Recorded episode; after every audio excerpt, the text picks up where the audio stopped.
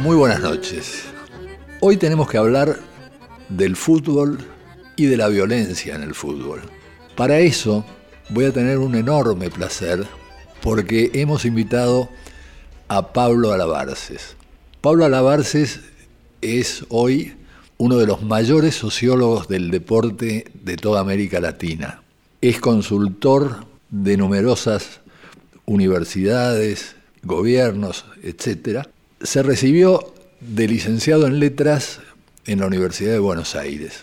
Y después tuvimos el honor de contarlo como uno de los alumnos de la primera promoción de la maestría que creamos sobre sociología de la cultura en el Instituto de Altos Estudios Sociales que fundé en la Fundación Banco Patricios, que de ahí se fue a Inglaterra y se recibió de doctor en sociología en la Universidad de Brighton. Para hacer una historia corta, hoy es profesor titular de Cultura Popular en la UBA, es investigador principal del CONICET, tiene varios libros como Hinchadas, o como otro que me es muy próximo, porque yo le pedí que lo escribiera, y para sorpresa salió una obra breve y extraordinaria, al punto que acaba de reeditarse hace dos años, y se titula Crónicas del Aguante. ¿Cómo estás, Pablo? Muy bien, muy bien, y muy contento de de que hayas eh, eh, recordado cuánto de mi carrera tiene que ver contigo. Ah, bueno. En, entre esos datos, por ejemplo, podría agregar que una de las referencias para Brighton me la firmaste vos, por ejemplo. Y tenía razón. Este, ponele que sí, al menos se la creyeron. Sí.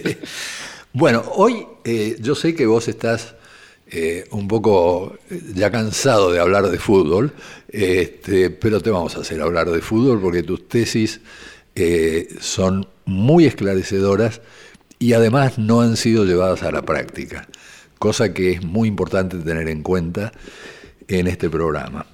Eh, el fútbol, como todos sabemos, es considerado el deporte más popular del mundo por la cantidad de gente que lo practica, que algunos estiman en por lo menos 300 millones de personas.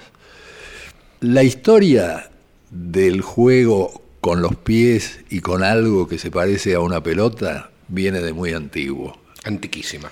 Algunos dicen siglo II y siglo III antes de Cristo en China, otros lo rastrean en la antigua Grecia, en la antigua Roma, pero lo interesante para nosotros es partir del año 1863, cuando en Inglaterra se separa el fútbol rugby de lo que pasa a llamarse Football Association. Justamente de la palabra association va a derivar la palabra soccer, que es el término con el que se conoce el fútbol en el mundo de habla inglesa. Y entonces de lo que vamos a ocuparnos es de algo de lo que pasó de 1863 hasta acá, pero sobre todo de lo que sucede desde 1958 hasta ahora. Borges, que odiaba el fútbol, supo decir que fue uno de los mayores crímenes que cometió Inglaterra. En el otro extremo, Albert Camus decía que si de algún lugar había sacado él certezas sobre lo que era la moral, las obligaciones, las había sacado de la práctica del fútbol. Esta época camusiana del fútbol más romántico, del fútbol en que los jugadores trabajaban en Argentina, eh, es decir, que eran profesionales a medias. Yo recuerdo mi admiración como boquense eh, por jugadores como Marante, que tenía una empresa de camiones, eh, Víctor Baluzzi, que era rubio, cosa que no era habitual, y era maestro de escuela. Y a la cancha iban los alumnos de su grado con los guardaporos blancos para verlo jugar. Bueno, dejémosle a Edmundo Rivero explicarnos un poquito de ese mundo del fútbol que se ha perdido. Por mi casaca blanca y celeste Copa de América, por la legión de todos esos que alzan su gloria, por los que fueron, por los que son, por ese hincha que los domingos deja en el fútbol su pecho atajos, cuando la loca de doce gajos busca los puntos de la ilusión, por el purrete, por el canilla que atrás del arco grita su verbo, dejo este tango para el recuerdo como un golazo del corazón. Los once leones del cuadro argentino ya están en la cancha midiendo al rival. Ya suena el silbato, ya el arco enemigo de miedo en sus redes parece temblar. La esférica danza su loca pirueta, la hinchada delira caldeándose al sol y a músculo y nervio sedientos de meta van cinco saetas en busca del gol. De pronto un pase del eje un win se corta centrando al pie, la toma un ágil, driblea un hombre, ya las tribunas están de pie, Empieza el vino, gran remolino, pase gambeta, suena un tapón, gol, gol el aire, gol argentino, y a la criolla nace un campeón. La estrella del fútbol rutila en el plata nació de un purrete, de un pie sin botín, de un pibe lauchita, de un barrio de lata. Por eso es suburbio sotiendo en un tin. El mundo te aclama campeón de campeones. Mi blanca y celeste casaca inmortal, honra esos cracks que te dieron honores. Silencio, muchachos.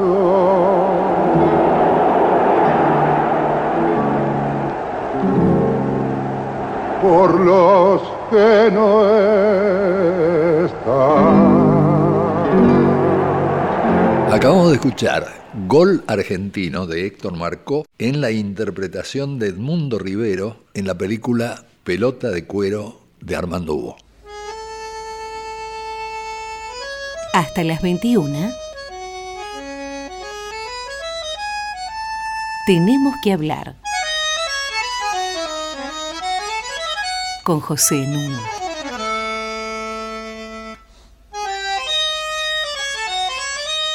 Como ustedes saben, eh, todos nuestros programas están disponibles en eh, radionacional.com.ar, sección podcasts. Y ustedes pueden comunicarse con nosotros a tenemos que hablar arroba radionacional.gov.ar. Con el fútbol y la violencia pasa algo análogo, creo, a lo que sucede con las discusiones habituales sobre la pobreza, en que finalmente el problema son los pobres. Yo me la he pasado diciendo que en realidad el problema son los ricos, no los pobres. Y habitualmente la gente se horroriza por los violentos del fútbol. Y vos eh, has puesto el acento con gran profusión de argumentos en la trama que organiza la violencia en el fútbol y que no se trata de un fenómeno excepcional debido a los violentos. Y yo creo que si no entendemos esto, si vos no explicás esto para toda la audiencia, no vamos a poder empezar a solucionar este problema. No, y eso es lo que ratifica mi pesimismo. Hace pocos días hubo un incidente más. Eh, también podríamos meternos en la gradación de incidentes. Cuando involucran a River y Boca son de un gran estruendo, cuando involucran a comunicaciones y estudiantes de Buenos Aires, nadie se entera. Esto pasó en la cancha de comunicaciones. Eh, nada, incidentes eh, que llevaron a una suspensión de partido, etc. Y el presidente del AFA, el benemérito Chiquitapia, salió a decir que eso se iba a acabar porque iban a erradicar a esos violentos de los estadios argentinos. Lo cual demuestra dos cosas. Por un lado, que eh, sigue siendo la única cosa que se les cae de la cabeza a esta gente, esta idea de erradicar los violentos, y por otro lado, que no es solamente el público en general, no, los directivos del fútbol argentino, la política argentina, los periodistas deportivos comparten siempre el mismo enunciado. Hay que expulsar a los violentos. Y entonces vuelve algo que afirmabas vos antes. Se trata de una acción excepcional debida a sujetos excepcionales. Entonces, si uno suprime los sujetos excepcionales, acaban, Resuelve el problema. se solucionado el problema. La historia demuestra todo lo contrario, por ejemplo, el hecho de que varias barras bravas, entre comillas, de- del fútbol argentino han sido, entre comillas, erradicadas por causas judiciales. A ver, la barra brava de Boca dos veces, la de River una vez, etcétera, y eso no ha significado el, el fin del problema. Pero por otro lado, eh, hay una, una densidad histórica eh, mucho más fuerte que simplemente los últimos 30 años, momento en el cual los fenómenos se agravan. Claro. Pero no son nuevos, no es un invento de, de los últimos 30 años, inclusive empiria más reciente, la aparición de historiadores que trabajan eh, los datos con minucia remontándose al origen del fútbol argentino, demuestran que los incidentes, las muertes son mucho más excepcionales y se acumulan más modernamente. La mayoría de las muertes en el fútbol argentino ocurren desde 1968 para acá pero que los incidentes eran bastante recurrentes, inclusive en la década del 10, el momento en el que el fútbol comienza a popularizarse, etcétera, etcétera. Entonces, ya hay una, eh, una relación entre el, el- el fútbol como deporte y práctica de masas y la violencia que está en, está en su origen. Eso no significa una condena, como todos sabemos, pero es un fenómeno de larga data. Es desde el 68 que aparece el término barra brava. Eh, claro, exacto. A ver, no. En el 68 el término aparece en el 67, según lo que yo había encontrado, y resulta que historiadores, colegas, Julio Friedenberg, Rodrigo Dascal, encuentran el término mucho antes. Ah, no lo encuentran en los años 30. Pero se consolida en los 80. Claro, el- lo que se consolida no solamente el término, sino una estructuración de la barra muy particular, que ya no es la barra de amigos a la cual se refería simpáticamente algún eh, periódico deportivo en 1933, eh, sino que como un- una organización que roza lo delictivo, digamos, esas características aparecen con mucha fuerza desde el 67 en adelante y se consolidan después de la dictadura. ¿no? Eso es, ya es una- un escenario más moderno. Pero los fenómenos son viejos y, y también son viejas la, eh, cómo la- la- las fuerzas de seguridad se relacionan con él. Hasta el caso de Puerta 12, que es el momento más, bueno, la mayor masacre del fútbol argentino, eh, las cuentas nos dan que los mayores responsables de muertos en el fútbol habían sido las fuerzas policiales. Eh, el caso más sonado, al que vos hiciste referencia, es el de 1958, donde en un enfrentamiento entre hinchas interviene la policía y mata a un hincha. ¿no?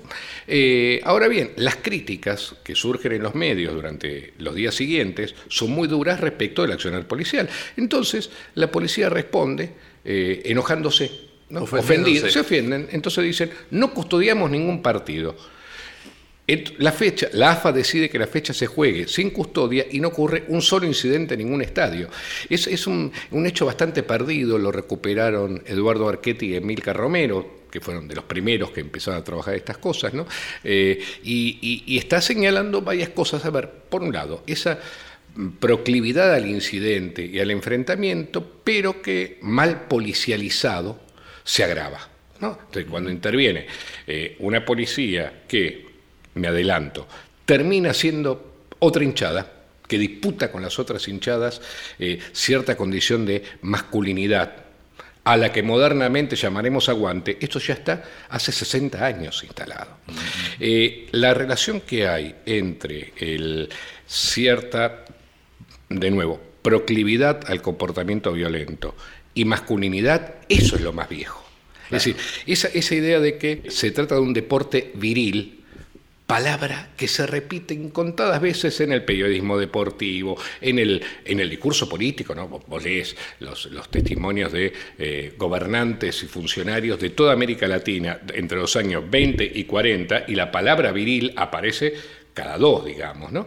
Eh, esa idea de asociar la práctica deportiva a la virilidad es muy fuerte, tiene que ver con tradiciones que vos inclusive conocés mejor que yo, el higienismo, ¿no es cierto? La idea de el hombre que sirve a la patria, el buen varón que permite construir la patria, eh, esta, esta asociación con, con lo nacional es muy fuerte desde el inicio del, del deporte en el siglo XX en, en Pero América está Latina. inclusive en eh, La razón de mi vida, de Vita. Sí. Ella le rinde ahí tributo y homenaje al jefe, que es el varón. Claro. La claro. mujer tiene que estar ayudando al varón. Exacto. Eso, eso está muy fuerte y ¿qué ocurre? Esa asociación con la masculinidad eh, en los años 20 y 30 aparece también asociada que en determinados momentos la demostración de esa masculinidad tiene que ver con la, la pelea. Esto es, tenés que pelearte. ¿No? Esa es, esa es la, la, idea fundamental. Tenés que pelearte porque de esa manera demostrás tu condición masculina. Ahora bien, esto que es, eh, digamos, que podría verse en muchas ramificaciones, aparece en la cultura del tango también, etcétera, etcétera. Claro. Eh, cobra en los años más recientes eh, una característica más, más peculiar, digamos, se vuelve toda una ética, no todo un discurso moral. Cuando digo discurso moral, pienso en una cita que vos conocés sobradamente, la del Edward Palmer Thompson, que hablaba de la economía moral, ¿no? Y entonces sí. lo, que, lo fundamental acá es decir, Thompson nos, nos enseñaba que no hay conducta sin una ratio, sin una lógica que lo organice. Entonces no es que la gente reacciona frente a estímulos, no. Eh, se comporta en función de ciertas lógicas morales, ideológicas, culturales, las que sean en cada momento, eh, que, comparte. ¿no? Entonces, esa idea de la masculinidad asociada a la pelea aparece muy claramente organizada en los años 80 en el caso de la cultura futbolística. Entonces, no hay reacción espontánea, sino que hay una lógica que te dice, pelearse está bien. Luego se da un paso más, y es el que dice, pelearse es obligatorio. Entonces, cuando esa trama funciona, ahí lo que se te fuma es la explicación de los violentos, porque no se trata de sujetos mmm, con mayor disposición a actuar de manera violenta, sino que se trata de sujetos que en el contexto particular del fútbol encuentran que pelearse no solo es bueno, no solo es necesario, sino que es incluso obligatorio. Dejaste eh, varios temas eh, para seguir. El, el, papel de la policía uh -huh. como una barra brava de uniforme, eh, el papel del periodismo uh -huh. y uno súper importante que es el papel de la profesionalización a ultranza del fútbol, el dinero y Correcto. el fútbol. Pero no podía faltar a esta cita nuestro gran Carlitos Gardel. Vamos a escucharlo.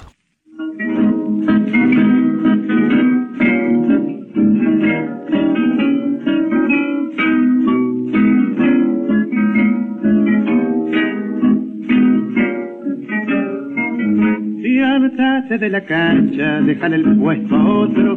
De puro patadura está siempre en Orsay. Jamás cachas pelota, la vas de figurita. Y no serví siquiera para patear un jar. Jugar de pobar y ser como Seoane. Pa' ser como Taraca de media cancha un gol. Burlar a la defensa con pases y gambetas. Y ser como Choita, cara de la afición chingas a la pelota, chingas en el cariño, el corazón de Monty, te falta chenchamo. Pateando a la aventura, no se consiguen goles, con juego y picardía, viejo, se altera el marcador. Piénsate de la cancha que haces mala figura, con Hulk y bruquedades te pueden lastimar. Te falta tecnicismo, colga los piparulos, de Lenny hay puesto, si es que quieres jugar. El juego no es pautario, tenelo por seguro. Hay que saber cortarse y ser buen choteador. En el arco que cuida la dama de tus sueños, millón de enamorados se acaba de hacer gol. Déjate de aspamento, vos no tenés más chance. San ni toca pelota la bar de puro ahogo. ¿Qué pasa si en el campo de amor donde jugamos? Mientras corres en la liebre, te gano un corazón. Piénsate de la cancha, dejarle el puesto a otro. De puro patadura está siempre en Orsay. Jamás cachas pelota, la de figurita. Y no serví siquiera para patear un gen Para jugar de fobar y ser como se vale, para ser como Tarasca de media cancha un gol, burlar a la defensa con pases y y ser como Choita, el que era de la afición. Ha sido Patadura, con letra de Enrique Carrera Sotelo y música de José López Ares por Carlitos Gardel.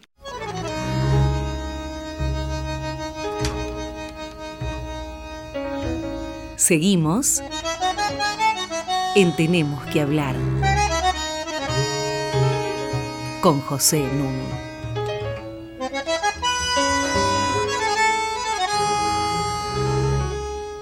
Seguimos hablando del fútbol y de la violencia con el querido amigo Pablo Alabarces, súper especialista en el tema. No por casualidad, Pablo fue a hacer su doctorado en sociología a Inglaterra, a la Universidad de Brighton. Digo no por casualidad porque eh, así como en educación todos decimos hay que seguir el ejemplo de Finlandia, aunque los que han ido a Finlandia, costosos viajes, no han hecho nada cuando volvieron. Con respecto al fútbol, la idea es, hay que hacer como hicieron los ingleses, que lograron sacarse de encima a los hooligans, es decir, a lo más parecido a nuestras barras bravas. ¿Cómo fue la experiencia inglesa? ¿Cómo es la experiencia inglesa, Pablo? Hay un primer equívoco, en parte relacionado con lo que decís de Finlandia. Eh, suele ser una frase común, hay que hacer como los ingleses, y aquel que la pronuncia no tiene la menor idea de lo que hicieron los ingleses. O en general se reduce a eh, dos o tres lugares comunes todos sentados y sacar los alambrados, digamos. ¿no? Eh, la experiencia británica, porque además fue británica y no inglesa, es mucho más compleja. Eh, no arranca con el fenómeno hooligan.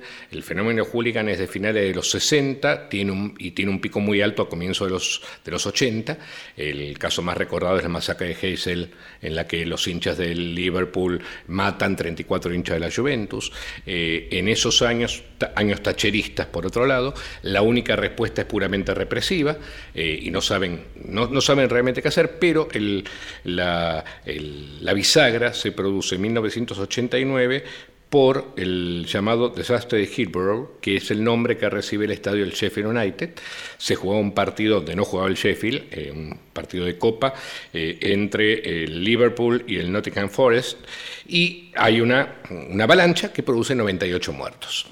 Ahora bien, esto eh, la, policía británica lo trabaja muy mal, lo investiga peor porque intenta ocultar las culpas de la propia policía británica, le echa la culpa a los hooligans, dice que los hooligans alcoholizados provocan la avalancha. Eh, la primera investigación parlamentaria, investigación también de un organismo de los hinchas, Dato, asterisco y nota al pie. Un dato interesante, los hinchas ingleses se agremian como una federación de hinchas, entonces se constituyen en organismo de la sociedad civil. Participan en la investigación, es muy muy interesante eso. Eh, en realidad, y esto inclusive se sanciona 20 años más tarde, 25 años más tarde, cuando hace pocos meses la policía británica finalmente aceptó su responsabilidad en el suceso. Eh, ¿Qué pasó? La policía británica trata a los hinchas como si fueran hooligans, es decir, alertado, eh, eh, en pánico por los hooligans, los trata como si fueran hooligans y entonces los empuja contra una puerta mal armada y se estrellan contra una reja. Primer dato, la supresión de las rejas y los alambrados tiene que ver con esa masacre. Una de las primeras conclusiones del informe es es mejor correr el riesgo de una invasión de cancha que el riesgo de una sola persona muerta contra una reja. Eso es algo elemental, pero esas elementalidades los británicos las incorporan rápidamente. Entonces, la supresión de la valla tiene que ver con la supresión del peligro, la supresión del riesgo.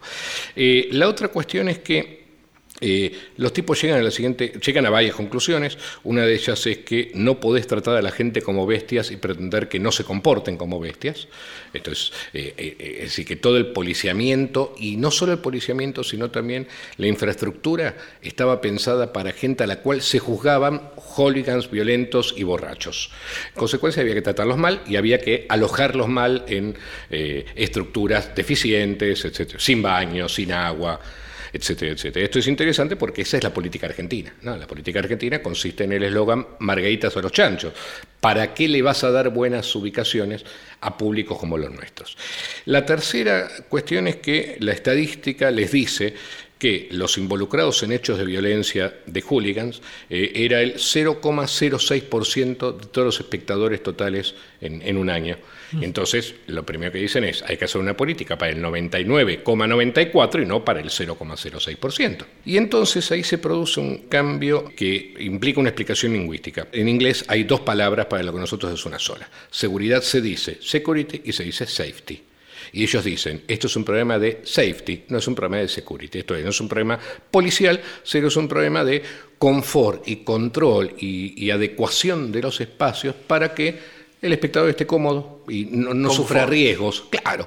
Eh, entonces, las cámaras que ponen tienen que ver con, por supuesto, capturar capilarmente aquel que eh, se manda una macana y, que además lo tiene identificado porque como todo el mundo tiene su asiento, saben que el que la cámara captó es el dueño del abono de la 134 de la fila H del sector 25, eh, sino que también, y esto es un fenómeno europeo, eh, la Cámara atiende más al conjunto que al individuo. Y el conjunto tiene que ver con estar en condiciones de garantizar el confort y la seguridad por si se produce algo. El guardia privado que incorporan los, los británicos, el Steward, está más capacitado para hacer resucitación cardiorrespiratoria que para prevenir, para pelearse con un hooligan. ¿Se entiende? Su entrenamiento es un entrenamiento de safety, no un entrenamiento de security. Hay un tercer, o cuarto, ya me perdí, elemento, que es, eh, esto que acabo de decir es, decisivo, digamos, ¿no? entender que no es un problema policial, es un problema de si vos estás en condiciones de garantizar la seguridad y el confort de, los espectadores. Pero la policía sigue estando. No, la policía no entra más al estadio, la, ah, ah. la policía queda la calle tiene que ser policial por una cuestión de el Estado moderno se basa en el monopolio de la fuerza, etcétera, pero de la puerta para adentro todo el control es interno, pero tampoco de patobicas sino de gente entrenada según reglas rigurosas, normadas por la Football Authority, que es el, ente que, controla estos aspectos de seguridad, e insisto, entrenada para evitar que alguien se le muera en la cancha, básicamente. O sea, que los clubes asumen su responsabilidad por los edificios, por los asientos, por las cámaras, pero también por quienes tienen que garantizar la comodidad y la seguridad. Y a lo que tienen que entrenar, insisto, de acuerdo a reglas muy rigurosas, muy estipuladas en un manual que yo tengo. Nuevo asterisco y nueva nota al pie. Todos estos documentos, el Taylor Report, que se hace en el 98 y que origina todas estas modificaciones, la guía de confort de los espectadores, la guía de entrenamiento de los stewards, etcétera, etcétera, todo eso yo lo traje, digo, parte de mi investigación fue buscar esta documentación. Nunca nadie me la pidió. Bueno, pero regresando, hay otro elemento y es, eh, y es el más complejo. Y es este. Eh, todas estas decisiones implican cambios en las infraestructuras, hay que cambiar los estadios. Eh, por ejemplo, hay una reglamentación, primero británica, luego europea, que estipula que todo estadio debe poder evacuarse en condiciones normales, no en situaciones de emergencia, en ocho minutos. Para eso hay que hacer las puertas suficientes para que la gente salga en ocho minutos. Eso permitió, frente a episodios de, entre comillas, terrorismo, digo, lo que ocurrió en Europa en estos últimos dos años, que un par ocurrió en el estadio de fútbol, en ocho minutos está toda la gente afuera. Entonces, bueno, había que modificar los estadios, toda una serie de condiciones de seguridad y confort. Eso implicaba una fuerte inversión económica.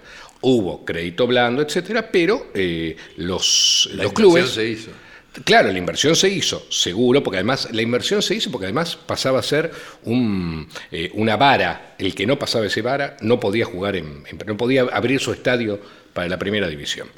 Pero claro, implicó también un aumento exorbitante de los precios de las entradas. Y ahí aparece la otra clave, esto ya lo cuando comienza esta política varias voces advirtieron que eso iba a implicar un cambio de clase en los espectadores. Eh, David Goldblatt, eh, periodista y sociólogo, colega y amigo, hasta hace muy poquito en, Buenos Aires, eh, me contaba que las estadísticas les dan que el, espectador medio del fútbol británico hoy es mayor de 40 años y tiene un ingreso muy superior al promedio del ingreso medio británico. Sobre esto tenemos que ahora seguir hablando. Antes vamos a recordar cuál era el sueño del pibe.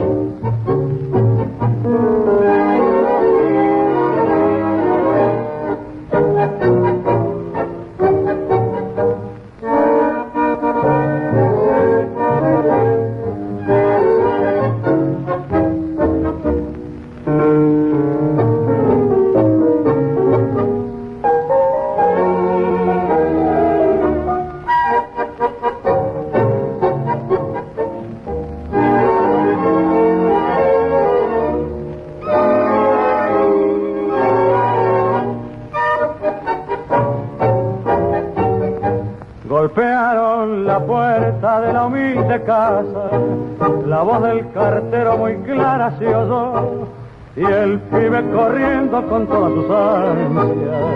Al perrito blanco sin querer pisó. Mamita, mamita se acercó gritando. La madre extrañada dejó el piletón. Y el pibe le dijo riendo y llorando. El club me ha mandado hoy la citación. Mamita querida, ganaré dinero. Seré un baldonedo, un Martín, un Bosé Dicen los muchachos de oeste argentino que tengo más tiro que el gran Bernabé. Vas a ver qué lindo cuando allá en la cancha mis goles aplaudan, seré un triunfador. Jugar en la quinta, después en primera. Yo sé que me espera la consagración.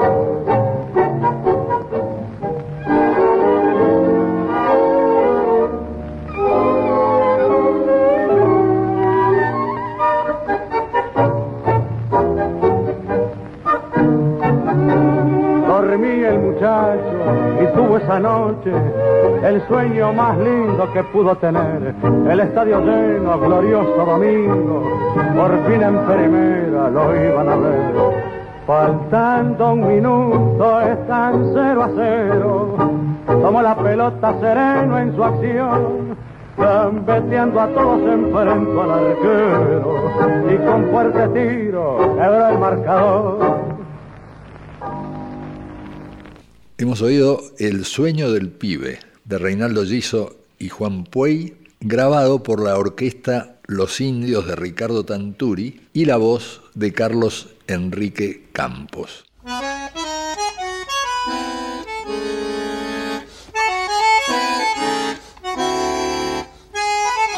Seguimos con José Núñez. Estamos con Pablo Lavarces hablando de fútbol y violencia en la Argentina. ¿Los hooligans son equiparables a las barras bravas nuestras? Hay una similaridad que tiene que ver con esa relación entre masculinidad y violencia. En eso hay un, punto de contacto. Eh, los que han trabajado sobre hooliganismo como le dicen ellos, eh, los, colegas que hicieron etnografía de, eh, de los hooligans, encuentran eso, digamos, ¿no? Una experiencia en la cual pelearse es parte de una afirmación masculina y es además una, eh, una relación placentera con la violencia. Esto es, pelearse además hace bien, es mejor que una droga sintética. ¿Sí? Esa, esa idea que me, parece, que me parece muy potente ¿no? y que además no restringe, este fue uno de los errores que comete la investigación británica en sus comienzos, cuando sostiene que todos los hooligans son eh, jóvenes rudos de clase obrera. ¿Qué pasaba? La información que tomaban era la información policial y la policía solamente detenía a los jóvenes rudos de la clase obrera, este, con lo cual se volvía tautológico. Eh, luego la etnografía demuestra que no, que no es solamente jóvenes rudos de clase obrera, sino también jóvenes y no tan jóvenes de clase media que en la violencia afirmaban su condición masculina y experimentaban placer. En eso hay un punto de contacto. Eh, lo, que ocurre en el caso argentino es que eso se vuelve, como ya anunciamos y que vamos a tratar de explicar mejor ahora, todo un código moral.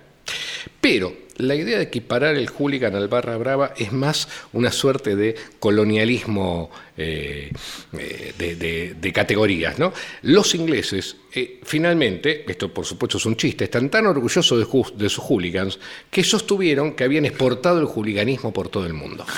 ¿No? Entonces hablan de, eco, yo he colaborado en un libro que se llamaba Global Hooliganism, ¿no? hooliganismo global. La idea es que la culpa de todos los episodios de violencia que hay alrededor del planeta es porque Inglaterra exportó su hooliganismo. Y esto es absolutamente o sea, que tenía razón Borges. Claro, pero en realidad esto es falso, ¿no? Este, la investigación en todo el mundo ha demostrado que no, que no es que el hooligan generó un modo de relación con, eh, con la violencia. Por ejemplo, el caso, la masacre más grande en un estadio latinoamericano se produce en Lima, en Perú, en 1964 antes incluso de que los hooligans se volvieran un fenómeno eh, reconocible o visible. Eh, y como dijimos, hay episodios de violencia en la Argentina desde los años 20. Eh, entonces, esta idea de que el, el, hooligan es la matriz y sobre eso aparecen las diferencias es falso. El caso argentino tiene además una peculiaridad y es que, para seguir con la comparación, eh, jamás un eh, presidente de un club británico o un eh, parlamentario laborista o conservador iba a sacar a un hooligan de la cárcel. Entonces, el hooligan iba preso, nadie intercedía por él. ¿sí? Rápidamente, se la bancaba solito. Acá tipo que va preso, rápidamente el caudillo zonal, el presidente del club, el diputado cercano al club, etcétera, etcétera, levanta el teléfono y lo llama al comisario y le dice, lárgamelo. O el juez, digo, a ver, la trama de relaciones y complicidades que hay entre el mundo político, policial, deportivo y también judicial es maravilloso. A ver, el juez federal de La Plata, es un reconocido, en realidad pobre, se murió hace poco, eh, e, era un reconocido eh, hincha furioso, fanático de Gimnasia y Esgrima de la Plata. Tanto es así que cuando se muere, sus cenizas se tiran dentro del estadio de Gimnasia y Esgrima de la Plata. Entonces, la barra brava de Gimnasia y Esgrima de la Plata sabía, siempre supo, que tenía al juez federal del distrito de, su lado. ¿Sí? Esto para poner un caso así como muy, muy extremo, pero eh, tampoco tanto. para ir a cosas más, todavía más actuales, eh, funcionarios públicos actuales, pasados o futuros del PRO fueron parte del equipo de seguridad de, Macri en su presidencia en Boca. Digo, Guillermo Montenegro, digo, también el actual fiscal Carlos Stornelli. Esas relaciones son muy, muy, muy complejas, muy intrincadas y al mismo tiempo muy claras. Entonces, ¿qué ocurre? La barra brava es, no es un hooligan, sino que es una mezcla absolutamente explosiva de tres elementos. Primero, esto que estamos tratando de describir, es decir, una relación con el mundo político, el mundo deportivo, el mundo periodístico también, el mundo judicial. Primero. En segundo lugar, el problema del aguante, es decir, una lógica moral que te dice que pelearte no solo está bien, no solo es placentero, sino que es incluso en ciertas situaciones obligatorio. La lógica del aguante te dice que si tu equipo, por ejemplo, descendió, es decir, ha perdido el honor, hay que lavar la frente mostrando que se pierde el honor, pero se tiene aguante, por lo tanto pelearse es obligatorio.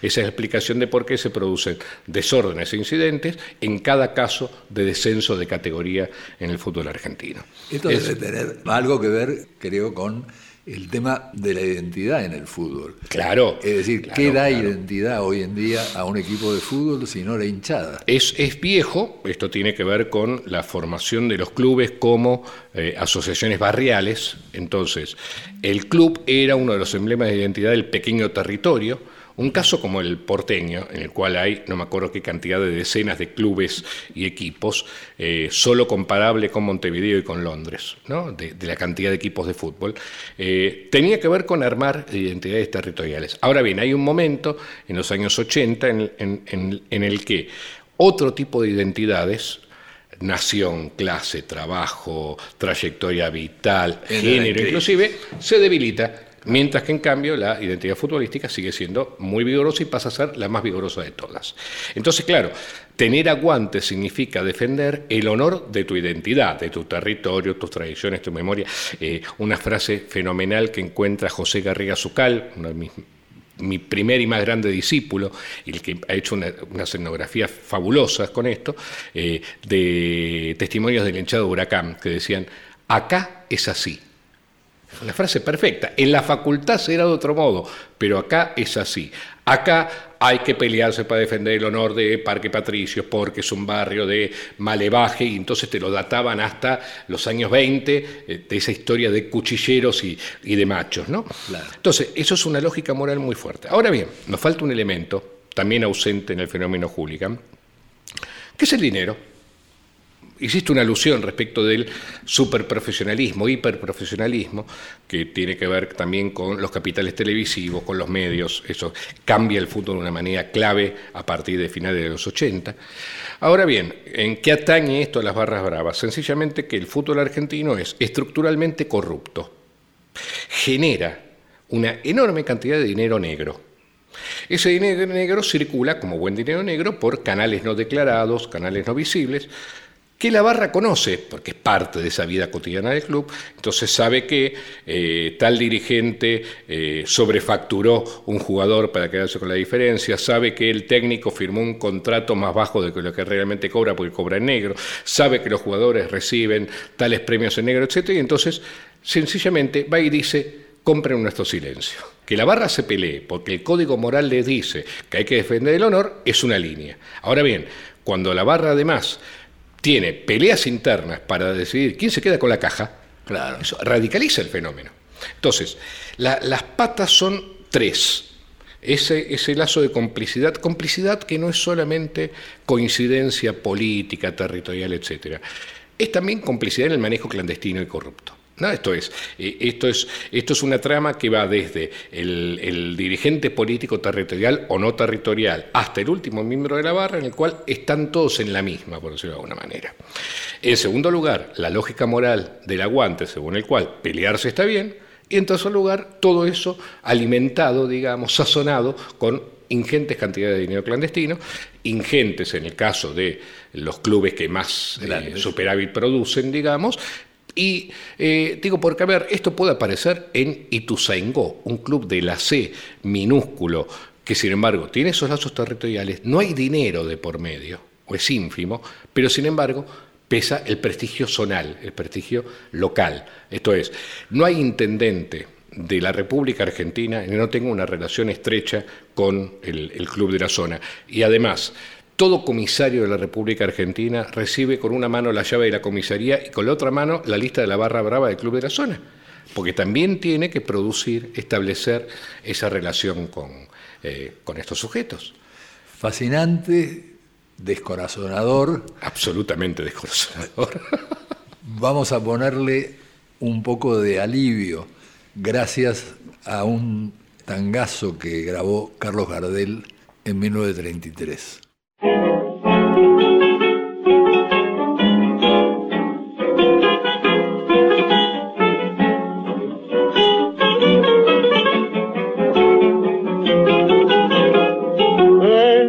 De mi vida quise yo tantear mi suerte y me puse los colores de esperanza que soñé. Intenté una gambeta, pero con tu gran defensa me paraste propiamente cuando no debía que hacer.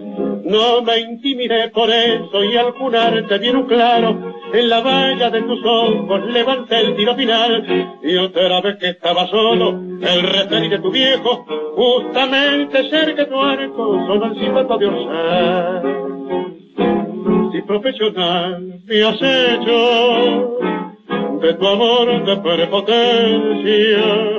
No me calles si es que chingo que soy un pobre amateur, pero deja que me asiente a la redonda de tu alma que voy a firmar contrato. En el libro del querer. Cuando mi línea ligera te trabaje de entusiasmo a fuerza de mucho tino te consiga dominar. Y yo al sentir que me alientan los hinchas del sentimiento le costará tu defensa mi avance desbaratar. Y verás cuando entre en juego el latir del win izquierdo que con un centro a mi labia te acorral en un rincón ni el full de tus intenciones podrá evitar la caída cuando en la red de tus labios te acomode el primer gol. Yo sé que me estás cachando al campanear mi jugada y al ver que me pongo loco, ya ando sin dirección. Yo sé que sin darte cuenta te vas a encontrar Mariana cuando te esté peloteando el arco del corazón. Fue el gran Carlos Gardel que en 1933 grabó Mi primer gol de Petorossi, Bonano y Fatorini. Hasta las 21. Tenemos que hablar con José Nuno.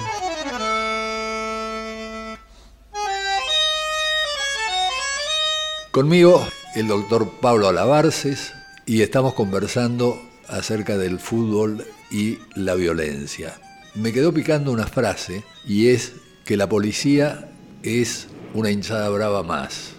Sí, eh, la idea es que la policía, amén de otras complicidades, por ejemplo, sobrefacturación de efectivos, eh, la policía negocia con los clubes cuántos efectivos tiene que haber para cubrir un partido, siempre te vende de más eh, para poder negociar, porque es facturación adicional, ¿no? que, que eh, embolsan, claro, exactamente, y hay casos probados, no es un invento mío, de sobrefacturación, esto es, te cobro 500 y te mando 200. Y la diferencia, vamos y vamos, digamos. ¿no?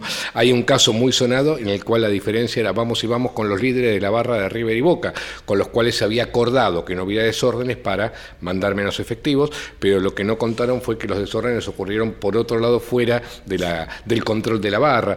Entonces, ahí hay todo un diseño que tiene que ver con con el negocio. Eh, además de eh, acuerdan con la barra esta parte de este dinero clandestino. Eh, por ejemplo, el control de la calle es un control policial. Entonces, el, el trapito tributa a su vez a la barra y a la policía, o el que el vendedor ambulante tributa a la barra y a la policía porque ahí hay un, hay un acuerdo. Pero cuando no hay más remedio que romper los acuerdos y enfrentarse, porque tienen que reprimir, entre comillas, eh, ahí la policía lo que trata, no trata de reprimir, acotar, ordenar o prevenir, sino que lo que trata de demostrar es que tienen más aguante que los otros. Entonces termina siendo, uno ve la escena de una represión policial y ve que la policía no sale a poner orden en encausar o reprimir, sino que sale a pelearse. ¿no? Se pelea como si fueran un grupo de hinchas. No van en bloque tratando de aislar, etcétera, etcétera, sino que de golpe sale uno, pega, vuelve al grupo de policía. Eso está hinchada. Y esto además, bueno, nada, lo hemos trabajado, digamos, con, tenemos testimonios y relevamiento en el trabajo con policías donde eso aparece de manera muy, muy clara. Fascinante todo este mundo que nos estás mostrando y amargante también. Eh, te voy a tirar eh, tres nociones para que te refieras a cualquiera de ellas o a las tres. FIFA, AFA, fútbol para todos. Con cada una podríamos quedarnos dos o tres horas. Eh, la FIFA es desde la gestión de Avalanche, que comienza en el año 74, hasta su jubilación anticipada, digamos, con edad entrada, se transforma en la empresa de mayor facturación de la industria del espectáculo. Eh, y lo hace a través de la inteligencia financiera de Avalanche que vende medios, eh, ropa deportiva, grandes sponsors, etcétera, etcétera. Eh, y cuando, nada, cuando esto se transforma en el negocio que es, ya venía de antes. Avalanche era un tipo muy sospechado de corrupción desde su antecedentes como dirigente deportivo brasileño. La corrupción se vuelve global, explosiva, gigantesca, porque además estamos hablando de cantidades ingentes de dinero. Eh, su sucesor Blatter reproduce el estado de cosas eh, y bueno, cada elección de sede de mundial es eh, origen de esto, dádivas de todo tipo que tienen que ver con venta de derechos televisivos, etcétera, sponsoring nuevamente, etcétera, etcétera. Eh, la AFA participa alegremente de este estado de cosas con la participación activa de Julio Grondona durante tantos años. Eh, y acá hay este suceso que fue la investigación del FBI por denuncia de eh, la fiscal de, la ciudad de Nueva York, encuentra rápidamente las pruebas de que absolutamente todos los grandes jerarcas de la FIFA y de las asociaciones de, asociaciones de la Confederación Sudamericana, todos están, por decirlo rápidamente, hasta el cuello. Hasta el cuello. Eh, se trata de las asociaciones más corruptas de, eh, de cualquier tipo de organismo internacional. La semana pasada el presidente de Talleres declaró públicamente que a la AFA había que desmontarla desde abajo hasta arriba, que no debía quedar nada en pie. Mira, eh, eh, pasa hace muy pocos días, detienen al presidente de la Federación Española de Fútbol. Eh, un corrupto de siete suelas, digamos, aliado de Grondona, socio de Grondona en múltiples emprendimientos micro o macro. Y hay un detalle que es fantástico. El hijo de Villar, el presidente de la Federación Española, Gorka Villar, fue el sujeto de, con el segundo poder en la Confederación Sudamericana, siendo español, porque Grondona lo pone ahí. No puedo decir, ¿cómo un español llega a ser el secretario ejecutivo de la Confederación Sudamericana de Fútbol? Sencillamente porque Grondona lo puso ahí. Eh, la, trama de, complicidad, y de, eh, pero de negocios ingentes que, insisto, incluyen... Eh, y acá hay otro actor. Torneos y competencias, el, tipo que está preso en Estados Unidos, con, bueno, está con el brazalete en el tobillo, digamos, ¿no? Era el responsable de torneos y competencias, que en este momento está negociando su libertad o su pena a cambio de denunciar a toda la gente a la que comió para obtener derechos televisivos. Estamos hablando de un fenómeno eh, escandaloso, eh, que inclusive no está saliendo a la luz todo lo que... Es el primer caso en el cual Grondona apareció con nombre y apellido. Grondona siempre fue muy hábil nunca estaba pegado a ningún escándalo, en este sí apareció claramente con nombre y apellido como uno de los eh, coimeros y coimiables. Eh, Lo único que le faltan son los fueros a estos. Sí, bueno, eh, perdón, la Conmebol, Confederación Sudamericana de Fútbol, puso su sede en Asunción con un viejo estrosnerista Nicolás Leó fue el presidente también durante casi 30 años, eh, decidió tenerse de fija, la construye en Asunción, en Luque, en las afueras de Asunción, y consigue del Estado paraguayo la condición de extraterritorialidad. La sede de la Confederación Sudamericana está en Paraguay, pero no está en Paraguay, está en ningún lado. Es una especie de poder de un Estado extranjero que ni siquiera se sabe cuál es. Digamos, porque una embajada, por ejemplo, se sabe que es extraterritorial porque es territorio del Estado que pone la embajada. La Confederación Sudamericana es territorio de la Confederación Sudamericana. Dentro de la. No hay código que se le aplique. Claro, por eso la detención de los dirigentes deportivos se hace afuera, porque si se hacía en, el. A Nicolás León no lo podían detener dentro del edificio donde estaba, porque la ley paraguaya no, no, no había poder estatal que pudiera penetrar el territorio de la Confederación. Esto es si no fuera tan, eh, tan negro, sería risible, digamos, ¿no? esto de que un Estado le conceda a un organismo futbolístico una condición extraterritorial y jurídica. Tres palabras sobre fútbol para todos. Es un tema que a mí me fascinó porque eh, mis objeciones a fútbol para todos eran más que, eh, ¿cómo decirlo? Más que podría usarse el dinero para otra cosa, esa idea de que el, fútbol es un patrimonio, ¿no? esa idea de patrimonializar como patrimonio cultural el fútbol no es una mala idea. el problema es que, como no fue, eso con ese, no fue hecho con ese objetivo, sino en la disputa con Clarín, se hizo todo mal. Absolutamente todo mal. Y la, clave está, eh, y a ver si lo puedo redondear así. La clave está en que era una, en tanto que el Estado pasaba a ser la voz que narraba el fútbol, era la oportunidad de oro para cambiar radicalmente el periodismo deportivo argentino. Y no se hizo. Y no se hizo. Al contrario, se perseveró en sus peores vicios y se expulsaron sus virtudes. Una sola como ejemplo, aunque sea por corrección política, pone mujeres.